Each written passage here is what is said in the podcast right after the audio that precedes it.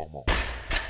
Allô tout le monde, bienvenue au podcast numéro 44. Donc, théoriquement, on était censé vous présenter deux sujets aujourd'hui, mais en faisant notre euh, petit plan de marche, on s'est rendu compte que le sujet des sept lois de l'athlète allait être plus long qu'on pensait. Donc, je pense qu'on va juste vraiment se concentrer là-dessus pour euh, miser toutes nos, nos, énergies sur lui. Puis, euh, pour vous, ça va être intéressant aussi de vous questionner à savoir si vous, vous respectez nos points qu'on considère les plus importants pour avoir une mentalité d'athlète. Mais il faut aussi savoir que, évidemment, ça pourrait s'appliquer à d'autres sphères, n'importe quelle sphère, en fait, un sujet ou euh, un loisir, une passion que vous voulez développer. donc, Annonce du jour. Avant de commencer, c'est ça. Euh, la semaine passée, notre e-book sur le squat est sorti, donc c'est encore le temps de vous le procurer. Il est à 5,49$ ceux qui sont au Québec, Canada. Puis sinon, ceux qui sont en France, le, ça varie tout le temps en fonction du taux de change, là, mais c'est environ 3 dollars et 78. 3, euros et 78, 79. Donc c'est pas cher, c'est une soixantaine de pages sur le squat. On est en train aussi d'écrire le e-book sur le bench, donc ça s'en vient prochainement. Si vous, si vous avez le goût de vous instruire là-dessus, pense que c'est un super de bon achat. Écoute, ça, il est tellement pas cher que je pense que ça vaut vraiment la peine de, de l'acheter.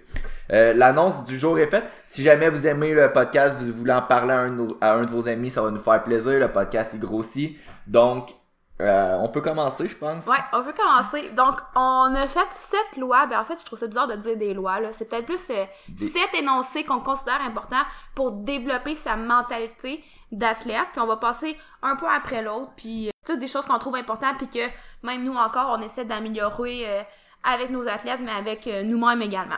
Donc, on commence avec le point numéro un. Euh, je pense qu'on en a quand même souvent parlé. Là. Vous allez, euh, c'est sûr qu'il y a beaucoup de points qu'on a déjà parlé parce qu'on les trouve importants. Là. Mais le point numéro un, c'est d'avoir un plan puis de, prendre action, c'est de le respecter le plan. Euh, c'est important d'avoir des objectifs. On le dit très souvent, puis on a même déjà parlé de comment décortiquer ces objectifs, donc de pas juste avoir des objectifs juste à court terme ou juste à long terme. On pourrait peut-être en parler encore ouais, un on peu. On a déjà fait un podcast là-dessus. Mais on euh, pourra, le résumer pour ceux qui n'ont pas écouté le podcast. Mais c'est important de, c'est ça, savoir nos objectifs, de savoir où qu'on s'en va, puis d'avoir un plan par rapport à tout ça. Puis, euh, nous, souvent, en tant qu'entraîneur, notre plan, c'est drôle à dire, mais on le fait un peu à l'envers. C'est-à-dire que on va prendre, si c'est une compétition, par exemple, l'objectif, on va prendre la compétition, puis on va partir de cet événement-là pour décortiquer notre plan jusqu'à aujourd'hui. C'est ça. Fait juste pour donner un exemple peut-être plus concret, par exemple, j'ai une compétition dans 20 semaines, ben je vais dire OK, ben ça c'est la date butoir. Donc dans 20 semaines, j'ai mes objectifs de compétition, par exemple, je vais lever telle charge, telle charge, telle charge, mais les semaines avant, je vais aussi me faire un plan à l'entraînement. J'aimerais ça par exemple à la 19, e semaine d'être rendu à peu près cette intensité-là, à peu près ce volume-là d'entraînement-là. Puis je pars de la fin justement, puis je m'en viens jusqu'au début, jusqu'à la première semaine que je commence. Fait vraiment, on commence de la Soit fin. le moment présent. C'est ça.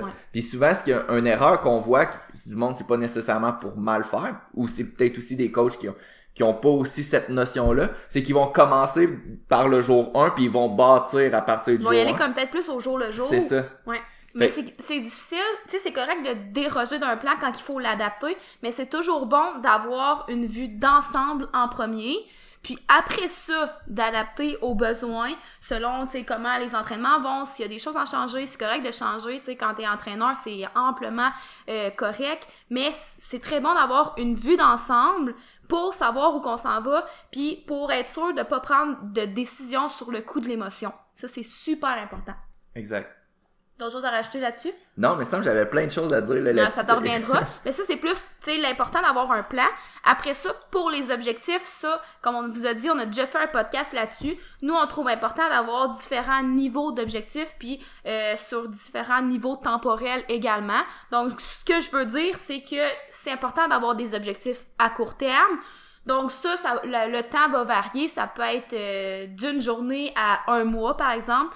Donc pour nous, ça, c'est le court terme. Après ça, à moyen terme, ça va être de un mois à un an, peut-être. Ouais, Puis un mois, un, un mois, mois, ben, six mois peut-être. là. Ouais, six mois, mettons. Puis à long terme, euh, ben ça va être plus euh, un an et plus ou six mois et plus. Mais encore là, c'est sûr que ça dépend de, du type d'objectif. là. Tu sais, si vous, euh, votre objectif principal, c'est de faire une certaine compétition, ben peut-être que ça va être ça, votre objectif à long terme, puis ça va être sur un an, par exemple. Fait que c'est sûr que le moyen terme, ça va peut-être être à chaque mois, et le court terme à chaque semaine, par exemple. Est-ce que c'était clair? Ouais, c'était Ouais, clair. ok, parfait.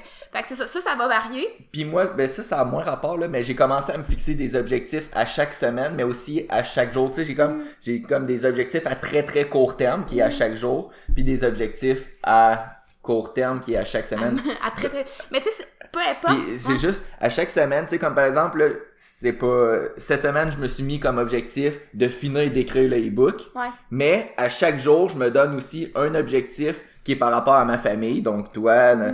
Puis je trouve que depuis que je fais ça, un objectif famille par jour, puis un objectif business par jour, puis des gros objectifs, plus gros objectifs dans ma semaine, je trouve que ça m'aide vraiment. Mais c'est que ça décortique en fait. Fait que quand tu fais des mini-objectifs, c'est que plus, plus tu réalises ces petits objectifs-là, plus tu sens que tu avances vers peut-être l'objectif à moyen terme qui, lui, va tenir à ton objectif à long terme. Fait que si t'as juste ton objectif à long terme en tête, mais des fois, tu sais, tu peux avoir l'impression de soit stagner ou de pas avancer ou de sentir que c'est loin encore. Tandis que quand tu le décortiques en plus petits objectifs, ben c'est ça peut être très motivant puis ça peut t'aider justement à garder ton plan en tête puis à pas déroger sur le coup de l'émotion. Ça donne du momentum aussi. Puis le fait d'avoir des objectifs, ben, t'es comme, t'es pas que t'es plus forcé à le faire, mais tu sais, comme par exemple, des fois, ça c'est un problème qu'on avait eu.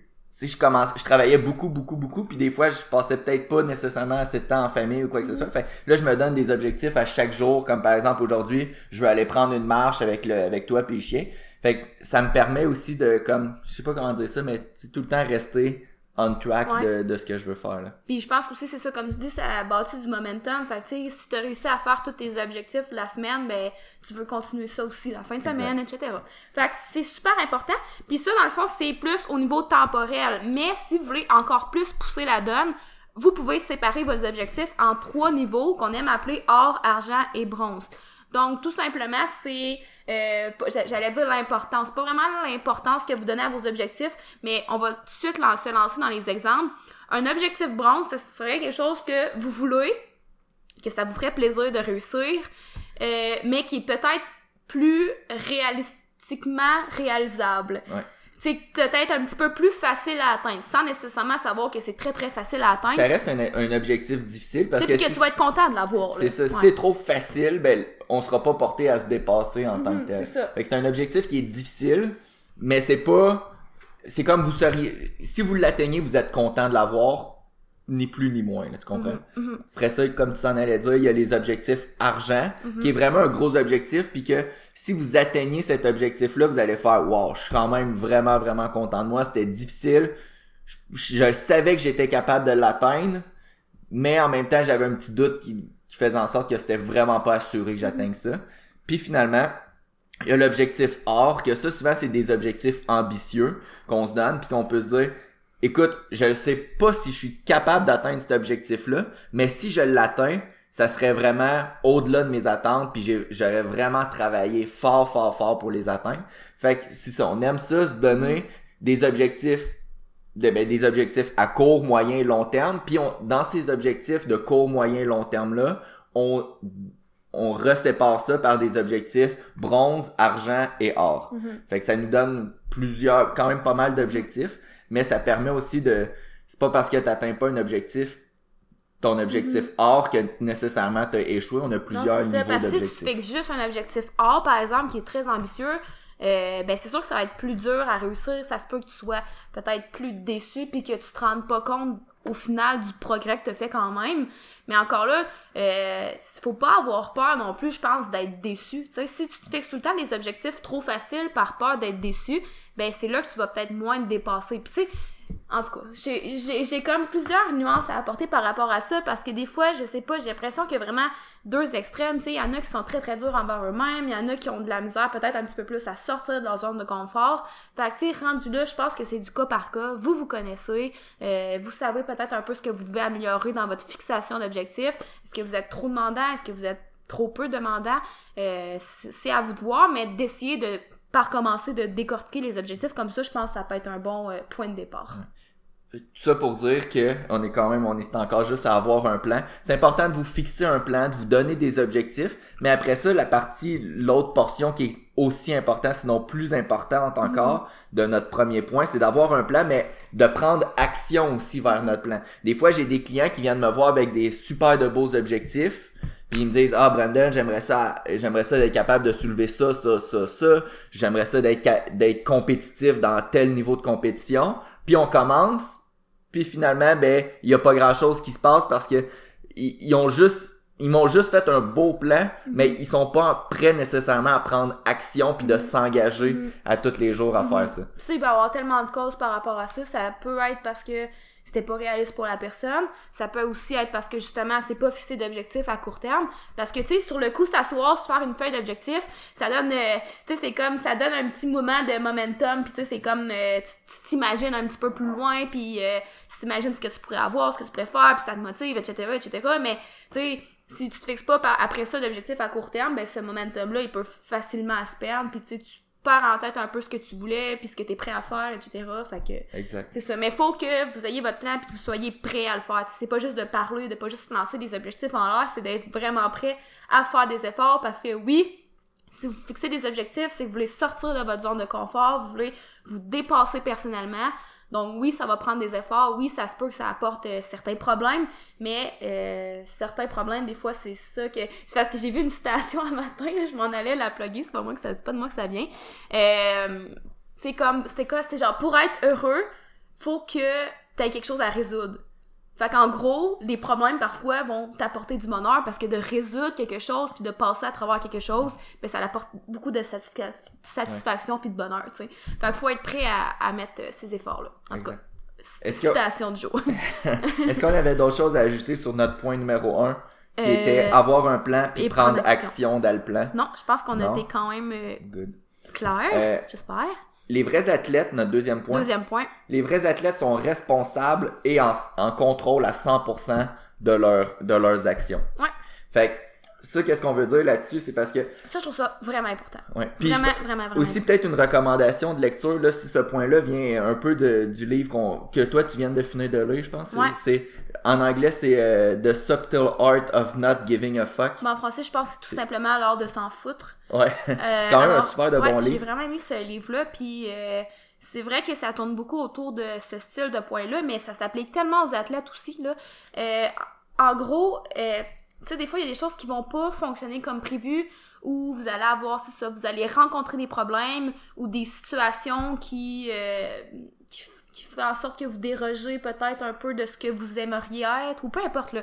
Sais, vraiment, peu importe. Euh, faut pas avoir tendance à blâmer des causes externes. Ouais.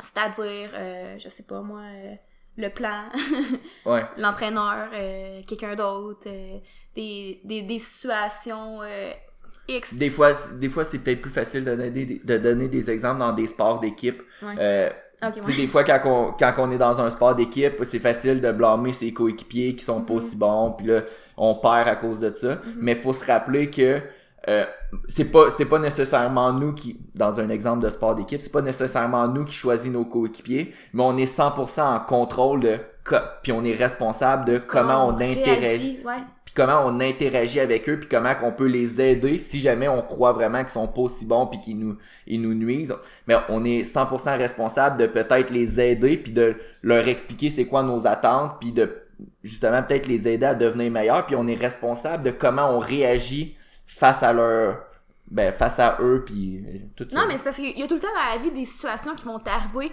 puis tu seras pas nécessairement coupable de cette situation-là. Mais t'es 100% responsable de comment tu réagis. C'est carrément ça, puis ça, c'est dans n'importe quelle sphère. T'es pas tout le temps coupable, mais t'es responsable. Quand quelque chose t'arrive, tu deviens responsable de ce qui t'arrive, de comment tu réagis à, à ça.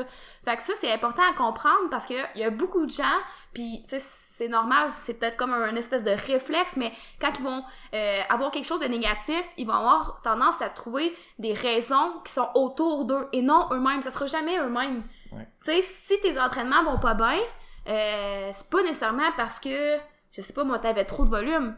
C'est parce que t'avais trop de volume ou c'est parce que t'as mal dormi toute la semaine ou c'est parce que t'as mal mangé toute la semaine? Tu sais, avant d'essayer de trouver des causes externes à ce qui vous arrive, premièrement, essayez de vous demander qu'est-ce que vous pourriez améliorer. Puis si c'est réellement parce que ton entraîneur ou peu importe te met trop de volume d'entraînement, ben t'es responsable d'aller communiquer que par exemple, Mhm. tu penses que t'es pas capable de récupérer de ces entraînements-là, puis que ça serait peut-être une bonne idée d'essayer de diminuer le, le volume, voir si ça pourrait fonctionner. Puis des fois, c'est peut-être normal aussi. Dans le sens, c'est correct d'aller poser des questions, de dire comment tu te sens.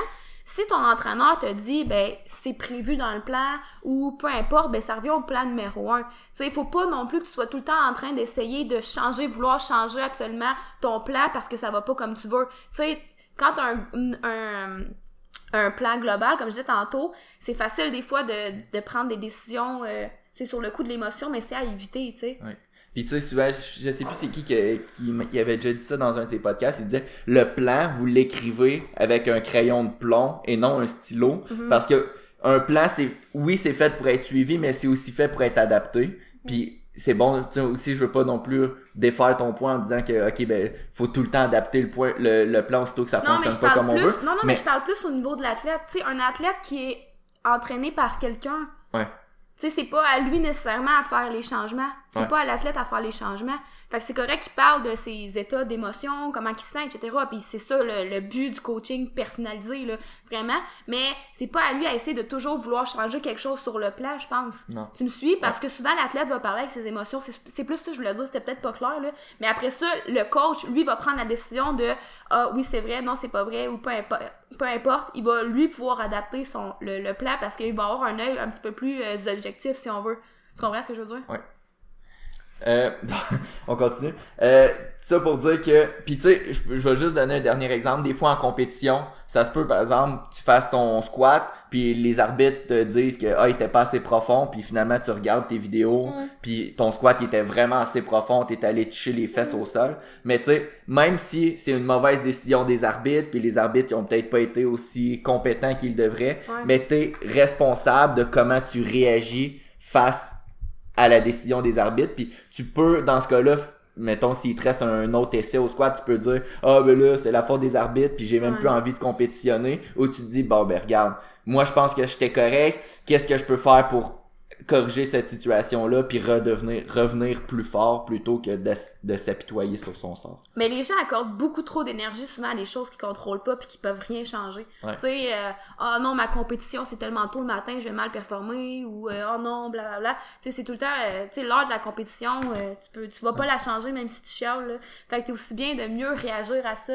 Ou même chose avec, c'est ça, si t'es pas d'accord avec un arbitre ou si t'es pas d'accord avec n'importe quoi d'autre, si tu le contrôles pas, ça sert à rien de donner trop d'énergie là-dessus. Tu sais, focus sur toi, ce que tu contrôles euh, vraiment, puis euh, c'est ça. Puis le moment que t'acceptes que t'es 100% en contrôle de toutes les situations, même si t'as- tu peux pas décider, mais juste de savoir que au moins t'es en contrôle de comment tu réagis, ben ça, ça change vraiment tout. Là. Ouais, super. Euh, troisième point, les athlètes priorisent leur récupération. Évidemment. Fait, ça c'était sûr qu'on a- c'était sûr qu'on allait le sortir. On a déjà parlé de. Ben, on a déjà fait plusieurs podcasts sur la récupération. Nos piliers les plus importants, je pense, je pense que c'est notre premier podcast là même. Ouais. C'était oui. euh, nos quatre piliers les plus importants. Puis parmi ces piliers-là, c'était l'alimentation, le sommeil, la gestion du stress et l'entraînement. Mhm. Donc, si vous voulez prioriser votre récupération, faut que vous priorisez ces quatre piliers-là. Au niveau de l'entraînement, ben c'est plus c'est plus là, au niveau de la gestion de l'entraînement de est-ce qu'il y a assez de volume, assez d'intensité, etc. Mhm. Mais au niveau de l'alimentation, c'est super important. Ben, euh, un point, je veux juste dire sur l'entraînement, tu sais, puis la récupération, euh, quelque chose que j'ai vraiment beaucoup changé, puis ça, je parle à propos de moi-même, à propos de mes entraînements. Tu sais, au début, quand on a commencé, on avait tendance à jamais faire de deload parce qu'on avait peur peut-être de perdre des gains ou de tout simplement sentir qu'on travaille pas assez, mais deload, c'est vraiment quelque chose que j'utilise vraiment plus. qui est Ah oui, une, une semaine euh, pas de repos, mais une, une semaine un petit peu plus facile Mhm. d'entraînement. réduction euh, de certains paramètres. Euh, c'est quelque chose que j'utilise vraiment plus euh, avec mes entraînements, aussi avec mes athlètes, là, mais je veux parler pour moi parce qu'au début, j'avais vraiment tendance à sais, quasiment juste en faire un à- avant la compétition, là, tu sais, puis pas pendant mes, mes autres phases d'entraînement, parce que, puis ça, c'était vraiment quand je commençais, là, avec ma tête de cochon, là, mais, tu sais, c'est ça, j'avais comme peur un peu de, de, de ça, puis maintenant, je l'utilise vraiment plus, plus, puis ça fait une différence au niveau de mes entraînements, puis au niveau de ma récupération, puis de mes performances en général, fait que, je sais pas, je, je voulais, je voulais en parler. Euh, mais est-ce que ça, c'est le premier ça, au niveau aspect, entraînement, ouais. Au niveau de l'alimentation, ben si vous mangez, sais, entre manger de la- des bonnes calories puis manger des calories qui sont un petit peu plus de la junk food, ben ça va faire une différence au final au, au niveau de votre Mhm. récupération. Puis d'en manger assez aussi, là. Assez de euh, calories. C'est sûr des fois, il y a des- attention à l'alcool. euh. Ouais, des, tu sais, des calories vides, des fois, c'est à éviter. Puis euh, au niveau du sommeil, ça c'est probablement le c'est probablement là que vous pouvez aller chercher le plus de récupération là. Mhm. On a déjà fait deux podcasts sur le sommeil même. C'est au Ouais, début ouais. des début début là. Euh, assurez-vous de dormir assez. Comme on disait au- dans ce podcast là justement, c'est très rare que le monde qui ont besoin vraiment de dormir juste 4 heures par Mhm. nuit là. La, la plupart du monde ça va être entre 6 et 9 heures de Mhm. sommeil même c'est si 7,5. Sept- 7,5, mais ce qui fait la, la plus grande différence, euh, à mon avis, puis on l'avait déjà dit, c'est que c'est de se lever à des heures régulières. Pour vrai, ben, tu j'ai quand même un horaire de sommeil vraiment, vraiment stable, puis euh, je sais qu'avec 7h30, puis un horaire stable, euh, moi, je me sens en parfaite euh, forme. Tu sais, moi, j'ai besoin d'un petit peu Un plus. petit peu plus, Normalement, j'ai besoin entre 8h et 8h30. Mais euh, ça, c'est, c'est libre à chaque personne, là. Mais la plupart du monde va avoir besoin entre 7 et 9 heures de Ouais. sommeil. Si vous êtes une personne qui dit ah moi je suis capable de Mhm. survivre juste avec 4 heures puis je suis jamais fatigué c'est c'est très rare là Ouais. souvent c'est c'est très rare là c'est j'ai rien d'autre à ajouter là-dessus Moi, ça avait ma- ça ça m'avait marqué. euh, ça a l'air que Grégory Charles, là, pour ceux qui sont au Québec, là, il avait juste besoin de 4 heures de sommeil. Ouais. J'avais déjà entendu ça. mais il y en a qui ont besoin juste de 4 heures de sommeil, mais c'est une vraiment grande minorité. Puis il y a plus de chances que ça soit pas vous que ça soit vous. Euh, merci pour euh, le segment avec euh, Grégory Charles.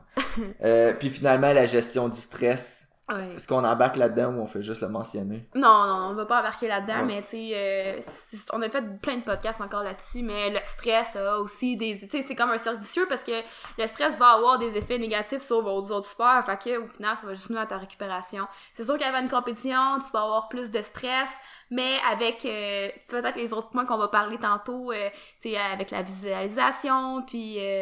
Ben, je, je pense qu'on peut pas embarquer là-dessus de- dans ce podcast-là, mais on se pense que ça pourrait être un bon podcast. Non, ben oui, oui, oui, quelqu'un nous l'avait conseillé aussi. C'est comment gérer la pression et tout. Fait que si vous voulez qu'on fasse un podcast là-dessus, moi j'aime vraiment ça, ces sujets-là. Mais oui, c'est important de gérer le stress parce que ça joue sur toutes les autres sphères. Fait que notre troisième point, c'était les athlètes priorisent la récupération, gestion des bons paramètres d'entraînement, euh, l'alimentation, le sommeil, la gestion du stress. Quatrième point, les athlètes travaillent fort et intelligemment. Ça, on en a parlé, c'était vraiment notre dernier podcast, là, fait qu'allez écouter le podcast numéro 43.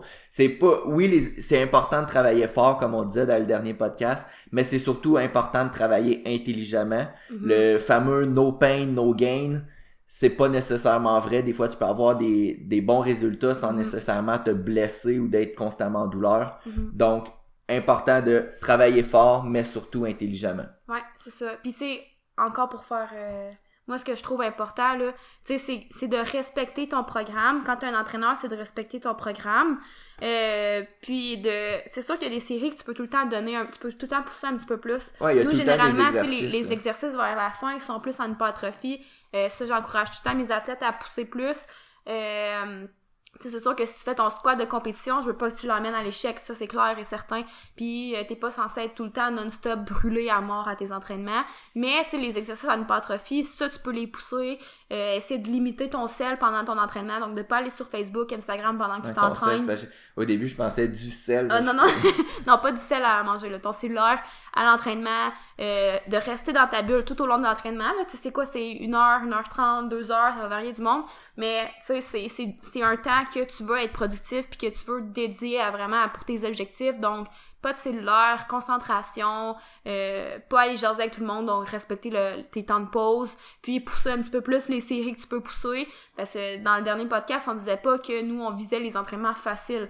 Travailler intelligemment, c'est pas de travailler plus facilement, là. Sais, nos pains, nos gains, souvent, c'est qu'on on associe ça aux gens qui sont acharnés, dédiés, blablabla. Mais nous, euh, travailler intelligemment, c'est ça quelqu'un qui est dédié parce qu'il garde son plan en tête, il garde ses objectifs en tête, il va faire en sorte de faire, on va le parler après, de la pratique délibérée aussi, euh, qu'on va parler dans le point numéro 5. Mais bref, euh, t'as pas à aller épuiser ton corps pour être dédié à ton sport. C'est, c'est, pour nous, c'est pas ça la définition de quelqu'un qui travaille fort. Quelqu'un qui travaille fort, euh, sait faire les choses au bon moment, sait quoi faire aussi pendant ses entraînements pour rester concentré, pour rester dédié, puis euh, il sait par-dessus tout travailler intelligemment euh, par rapport à ses objectifs.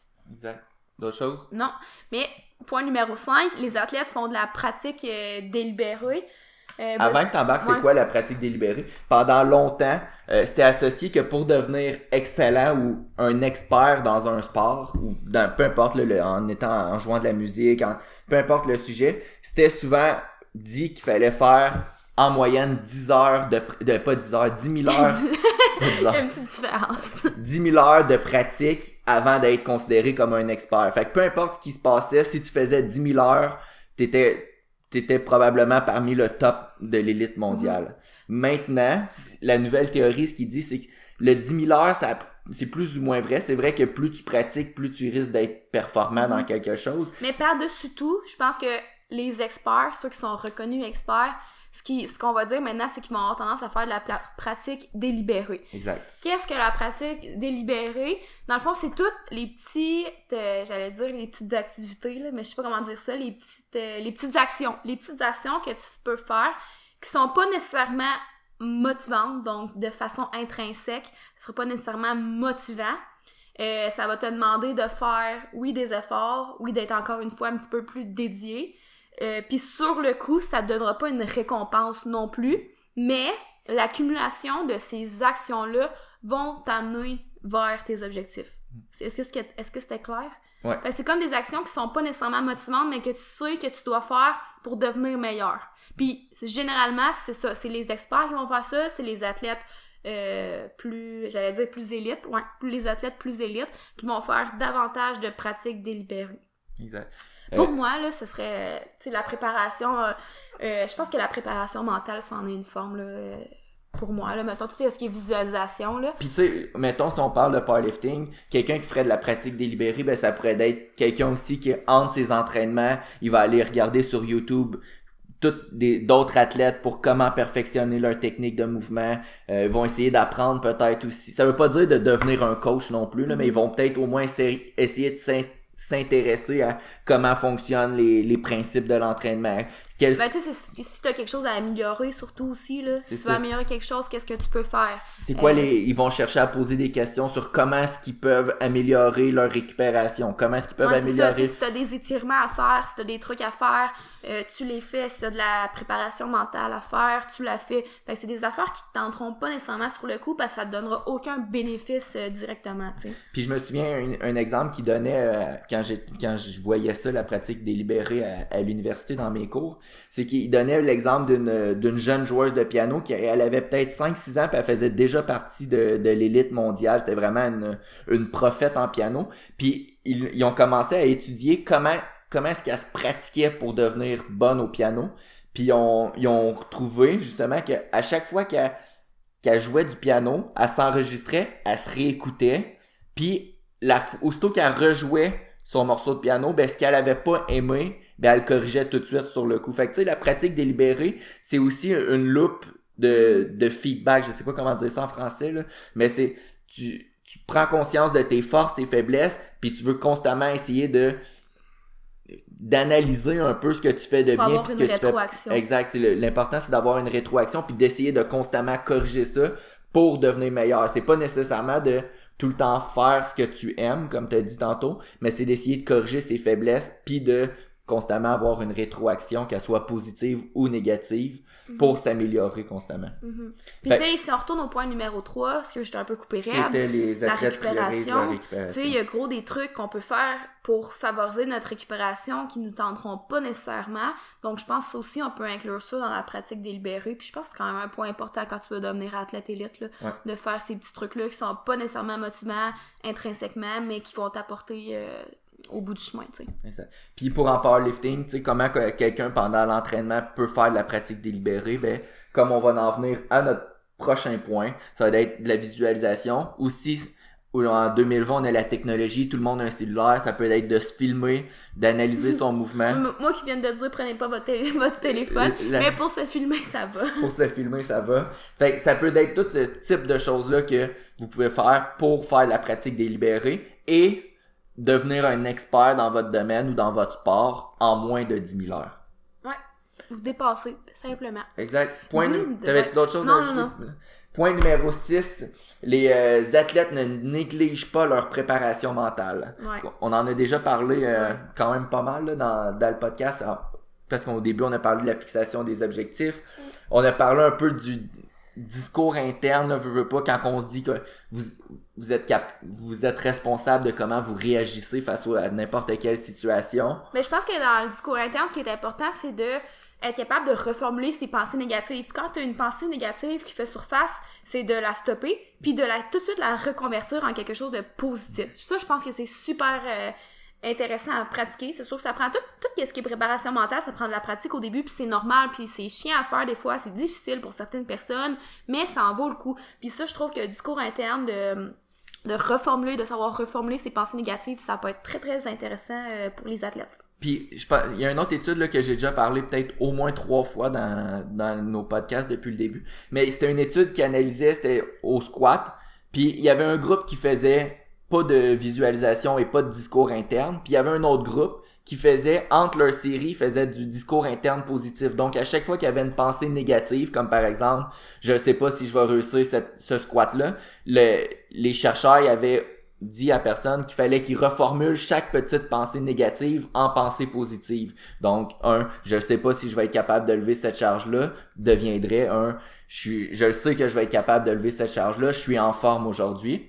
Fait qu'il y avait un groupe qui faisait du discours interne positif, puis en plus, après l'entraînement, ils faisaient de la visualisation. À la fin de l'étude, ils ont trouvé que ceux qui faisaient le discours interne positif et la visualisation ont amélioré leur squat pas mal plus que ceux qui faisaient rien de ça. Mhm.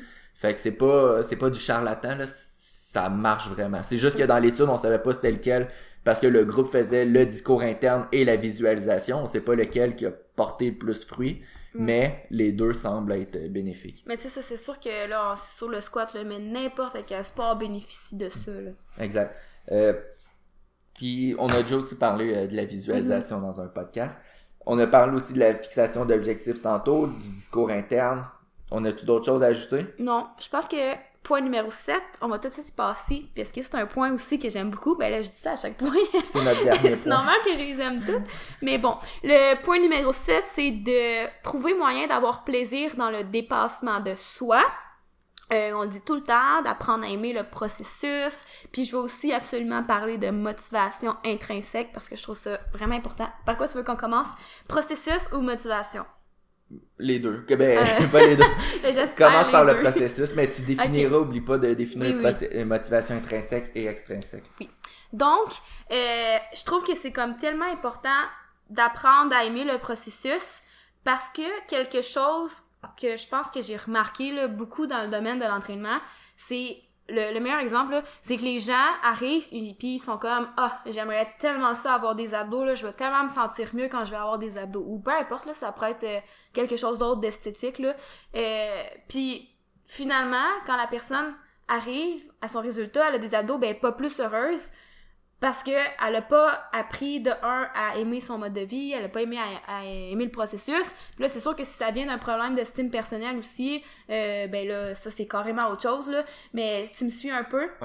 Mais C'est la même chose pour quelqu'un qui dit euh, Ah, moi, mais que je sois capable de squatter euh, 600 livres, je vais être vraiment content parce Mhm. que je vais me sentir fort, mais c'est pas vrai. Tu, tu vas te sentir fort euh, les 5 minutes après que tu vas l'avoir fait, ton 600 livres, mais après ça, tu vas revenir au même puis tu vas vouloir squatter 700 Ouais, tu vas livres. en vouloir Tu vas te dire, ben mec, je squatte 700 livres, ben là, c'est correct d'en vouloir plus. C'est correct de comme se, de, de se dire ah je veux avoir ça puis quand t'arrives là finalement tu te rends compte que c'est pas assez puis que t'en veux plus. C'est correct. Mais si les choses que tu fais pour te rendre là te rendent pas heureuse, ben je pense pas que d'avoir ce que tu veux va t'en le rendre plus. Tu comprends? Fait que je pense que ça c'est super important puis euh, le dépassement de soi, c'est un processus. C'est pas juste un résultat. Donc, si tu veux apprécier tout ça, faut que tu mets sur le fait d'aimer le processus. Donc, le fait d'aimer, de te sentir dédié en ton objectif, le fait d'aimer d'apprendre à manger un petit peu mieux parce que oui, ça te fait sentir bien, le fait d'aimer de travailler plus fort au gym parce que quand tu ressors de là-bas, ben t'es fier de toi. le, le, fait d'aimer de prendre soin de tes habitudes de vie parce qu'au final, tu prends soin en plus de ta santé puis ça va dans tes objectifs, tu comprends? Fait tu sais, c'est d'essayer d'aimer un petit peu plus ce qu'on fait parce que tu sais que ça va te, oui, te rapporter, mais tu sais aussi que faut que ça t'apporte quand même quelque chose d'immédiat, une espèce de bonheur immédiat, de te coucher le soir puis de sentir que t'as fait une bonne journée. Tu sais, c'est donc bien le fun de pas juste penser que tu vas être heureux quand tu vas avoir ça, parce que c'est sûr que tu le seras pas plus quand tu vas avoir ça si t'apprends pas à aimer ce qui va te rendre à ça. C'est bon? Très bien dit. OK, bon. Puis ça, ça mène à la motivation intrinsèque, qui je pense que si ta motivation intrinsèque est grande, ça va justement t'aimer, euh, pas t'aimer, ça va t'aider à aimer le processus. La motivation, Intrinsèque, c'est une motivation qui va naître à l'intérieur de toi. Donc, ça peut être par rapport à un accomplissement, ça peut être par rapport à une stimulation, donc le fait de triper quand tu fais ton sport, par exemple. Ça peut être aussi par rapport euh, aux connaissances. Donc, tu sais, il y a beaucoup d'athlètes qui aiment apprendre. Pourquoi ils font ça? Ils aiment apprendre. Puis ça, ça peut être une, autre forme de motivation d'essayer de d'apprendre puis de s'améliorer. Donc ça, c'est toutes des, des motivations intrinsèques. Souvent, on pense à celui d'accomplissement, donc de se fixer des objectifs personnel, donc de pas être tout le temps en train de se comparer aux autres parce que comme on disait tantôt, euh, ce que tu ce que tu contrôles pas, ben faut pas trop que tu donnes d'énergie là-dessus parce que tu le contrôles pas. Fait que tu sais, euh, dans une compétition, c'est, beau de vouloir gagner, mais tu contrôles pas la performance de l'autre nécessairement. Tu sais, en powerlifting, euh, surtout, là, tu sais, des fois, dans les sports d'équipe, je veux dire, ben, ben, dans le sens que, tu sais, comme la personne, elle va squatter tel livre, ben, tu peux pas, tu peux zéro influencer sa performance. Parce que dans une, dans une game d'un sport d'équipe, c'est un peu différent, là. Mais peu importe, tu peux pas nécessairement euh, avoir un objectif en lien avec les performances des autres parce que ça, t'es contrôles pas. Fait c'est important aussi d'avoir des objectifs d'accomplissement personnel, euh, je trouve. Puis c'est correct aussi d'avoir des objectifs extrinsèques. Donc, il y a des objectifs par rapport à ce qui est plus externe à toi. Donc, ça pourrait être de de, de gagner un prix ou euh, comment je pourrais dire ça? Ben, c'est gagner une récompense. Les récompenses souvent c'est extrinsèque. Exact. Euh... ben mettons de finir euh, ben pas non mais je pense qu'il y a tout ce qui est prix finir premier. ça. souvent c'est plus récompense extrinsèque. Non c'est pas mal ça. Mais en tout cas peu importe c'est normal d'en avoir. Sauf que généralement je crois que les athlètes peut-être plus élites, j'aime ça de même, les experts, etc., vont avoir tendance à avoir une plus grosse dose de motivation intrinsèque qu'extrinsèque. En fait, je crois qu'on devrait essayer de migrer vers ça, euh, du moins. Mais la motivation intrinsèque est aussi reliée avec je, je sais pas c'est quoi le terme exactement, là, mais ceux qui sont motivés intrinsèquement vont avoir tendance à persévérer plus longtemps. Ouais, c'est ça. Que, tandis que ceux qui sont plus motivés extrinsèquement, vont tendance à avoir à abandonner plus rapidement parce que justement ça vient pas du fond d'eux. Ouais, c'est ça. Excellent. T'as-tu d'autres choses à ajouter, Hello? Non, je pense que ça fait le tour. On répète-tu les sept points vite vite? Ouais, je, veux, je vais les répéter. Là, tu vas les répéter. OK. Donc, point numéro un, c'est d'avoir un plan et de prendre action vers ce plan-là. Donc, de pas juste dire les choses, de les faire également. Point numéro 2, euh, de, se rendre compte qu'on est responsable des euh, situations, de comment on réagit aux situations qui nous arrivent et 100% en contrôle de nos réactions. Point numéro 3, euh, c'est de savoir prioriser sa récupération. Point numéro 4, de travailler fort mais aussi intelligemment. Point numéro 5, euh, d'apprendre à faire de la pratique délibérée, donc les petites actions moins motivantes qui vont nous aider au bout de la ligne. Point numéro 6, c'est de ne pas négliger sa préparation mentale. Et finalement, le point numéro 7, c'est de trouver le moyen d'avoir du plaisir dans le dépassement de soi et dans le processus qui nous mène à nos objectifs. Fait je pense que c'est beau, man. c'est vraiment beau. c'est donc bien beau. Euh, puis ça, c'est nos 7 points, puis c'est ce qu'on pense... On aurait pu en rajouter. Moi, au début, je voulais en faire 10. Ouais. Puis, mais je pense que eux, c'est ce qu'on a trouvé qui était le plus important. Puis qu'on voit de les athlètes les plus avancés. Ah, ben non, mais aussi, je pense que, attention, j'en rajoute un bonus, là. je pense qu'on peut pas passer à côté de l'humilité. Ouais. Je pense que c'est important en, tant qu'athlète d'être capable d'être humble. Pourquoi tu me regardes de moi? il m'a tellement fait une face bizarre. Non, mais c'est vrai. D'apprendre à faire, à, pas apprendre à faire, apprendre à être confiant plus qu'à être arrogant. Puis ça, on a fait un post là-dessus, puis il avait vraiment pogné, là. Je pense que vous l'aviez bien aimé, puis j'ai même fait un vidéo aussi là-dessus, là. Mais je pense que d'apprendre à être armed dans nos réussites, puis à être confiant, puis être confiant, ça veut pas dire de dégager un air un peu, euh, comment, ambitieux. C'est vraiment pas d'être, euh, pas ambitieux, mais arrogant. C'est vraiment pas, c'est vraiment différent de, de l'arrogance, puis je pense que c'est important de d'être euh, comme conscient de nos faiblesses, d'être humble dans nos réussites, de vouloir aider les autres également. Puis c'est sûr qu'en compétition, tu moi je l'ai toujours dit, en compétition, c'est pas le moment d'aller aider tout le monde. Puis tu sais, il y en a des athlètes qui sont comme ça, qui sont vraiment friendly avec tout le monde, etc. Mais en tout cas, qu'est-ce que tu as rajouté là-dessus? En compétition, je trouve que c'est normal d'avoir à faire tes affaires, normal que euh, tu à sois être concentré, puis tu sais, c'est ça, à pas vouloir nécessairement aller faire ton social. là. Moi, c'est vraiment pas le moment que je vais aller faire mon social. Je veux juste me concentrer sur ce que j'ai à faire, euh, puis ce qui est important, important dans le moment présent. Mais tu sais, en dehors euh, de tout ça, je pense que c'est important de rester humble, puis de de- d'être conscient de ses faiblesses, puis de de pas nécessairement tout le temps se comparer aux autres, mais de plus vouloir aider les autres, puis tu sais, euh, c'est ça. Bon, C'est beau ça, c'est là? un bon point. C'est une conclusion euh, magnifique. Donc, euh, rapidement, si vous voulez télé- acheter notre euh, notre e-book sur le squat, c'est disponible sur notre site web www.bimorperformance.com. Si vous êtes, si vous voulez euh, partager le podcast à un de vos amis, vous abonner à notre à votre à, à notre podcast, on apprécie grandement. Puis sinon, abonnez-vous à notre page Instagram et YouTube. Puis Mhm. sinon, on va se revoir dans deux semaines. Dans deux, dans le fond, la semaine prochaine, là, Ouh, on, l'a pas dit. La semaine prochaine, je compétitionne au championnat canadien. C'est probablement la plus grosse compétition euh, au Canada en powerlifting en ce J'ai moment. décidé, moi, de pas la faire cette année. J'ai pris une année de recul, puis honnêtement, j'ai fait tellement de réalisations sur le plan personnel là, que je suis, je suis pas, je regrette pas de pas la faire. Mais j'ai vraiment hâte, moi aussi, d'y aller. Donc, une petite semaine euh, de, j'allais dire de vacances. C'est pas vraiment des grosses vacances à Winnipeg, là, mais une Facile. semaine de congé semi à Winnipeg. Euh, C'est ça. Parce on va continuer notre contenu en ligne, donc on, vous allez pouvoir suivre nos publications, nos vidéos quand même, mais euh, vous irez encourager Brendan. On, ça. on prend l'avion le Ouais. dimanche, dans la nuit du dimanche à lundi, un vol de 4 heures, puis on va revenir le samedi, le samedi Ouais, dans, dans journée. semaine. Donc, que euh, ça risque d'être bien plaisant.